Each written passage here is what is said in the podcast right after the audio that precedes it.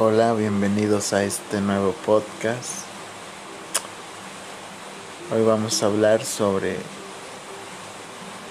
una contaminación que no es muy común o que de alguna manera no se ha enseñado tanto o no se le ha visto la gravedad que tiene en realidad. Pues comenzamos. Eh, hoy en día eh, existe existen muchos tipos de contaminación que el mismo hombre ha generado. Y muchas de estas contaminaciones son muy conocidas desde que íbamos en la primaria. Yo recuerdo que pues nos hablaban de contaminación del agua, y contaminación del aire, contaminación del medio ambiente, ¿no? Que incluso nos ponían a recoger basura o se concientizaba por medio de un dibujo o de algún mensaje. Entonces yo toda la vida eh, crecí eh, escuchando todas estas posturas de contaminación.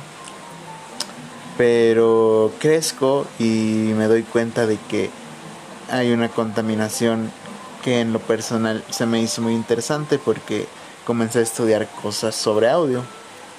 Y al estudiar cosas sobre audio me di cuenta que existía la contaminación acústica o también más llamada contaminación auditiva. Depende eh, desde dónde se saque el contexto, ¿no? Pero regularmente se llama contaminación acústica. Esta contaminación acústica eh, consiste en que generalmente hoy en día hay muchas cosas que generan ruido alrededor de nosotros. Tales las principales son bien el ruido de automóviles, de sus motores, motocicletas también, eh, aviones, eh, incluso helicópteros que llegan a pasar, aunque no son tan comunes, eh, ruido de vecinos que tienen música, ruido de construcciones, de edificios, de que están arreglando calles. Entonces existen todo este tipo de contaminación y, yo me di cuenta que es algo que realmente afecta y que lo podemos sentir no tan directamente hacia nosotros, pero realmente afecta y, hoy en día vivimos o vemos gente que vive bajo mucho estrés, ya que esta contaminación le está afectando día a día y mientras va en transporte colectivo escucha los ruidos del motor del carro, escucha la música que lleva el chofer, escucha a los vendedores gritando, escucha un choque, una pelea y todos estos factores comienzan a hacer cosas que empiezan a contaminar la acústica de nuestro ambiente. Y todo esto puede llevar a enfermedades que si bien no son tan problemáticas como que se eh, contamine el agua y te dé una infección o te cause otros parásitos, pues de alguna manera eh, vive uno en estrés, vive uno en, sí, en, un ruido constante.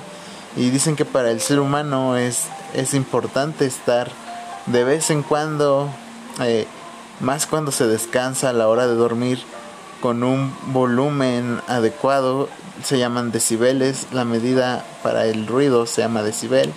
Dicen que con un ruido de menos de unos 30 decibeles y también por esto mucha gente no se concentra cuando hace sus tareas, cuando hace sus trabajos. Más que nada hoy que estamos en home office, ¿no? En escuela en línea. A veces queremos tomar clases y vemos que pasa la de los tamales o pasa... sí, pasa los tamales o pasa este eh, los de la, la, basura o pasa el del fierro viejo, ¿no? Con su canción típica de se compran colchones, tambores, ¿no? Bueno, ustedes ya lo saben, estamos en México.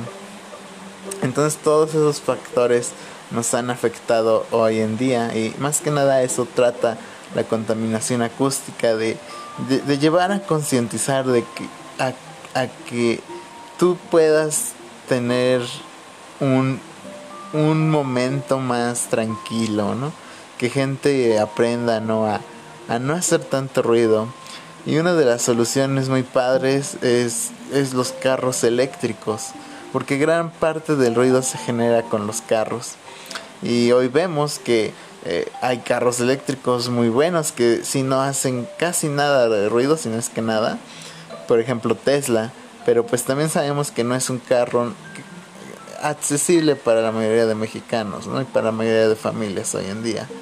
Pero esas, esas alternativas en un futuro va a ayudar a que se reduzca cada vez más la contaminación acústica.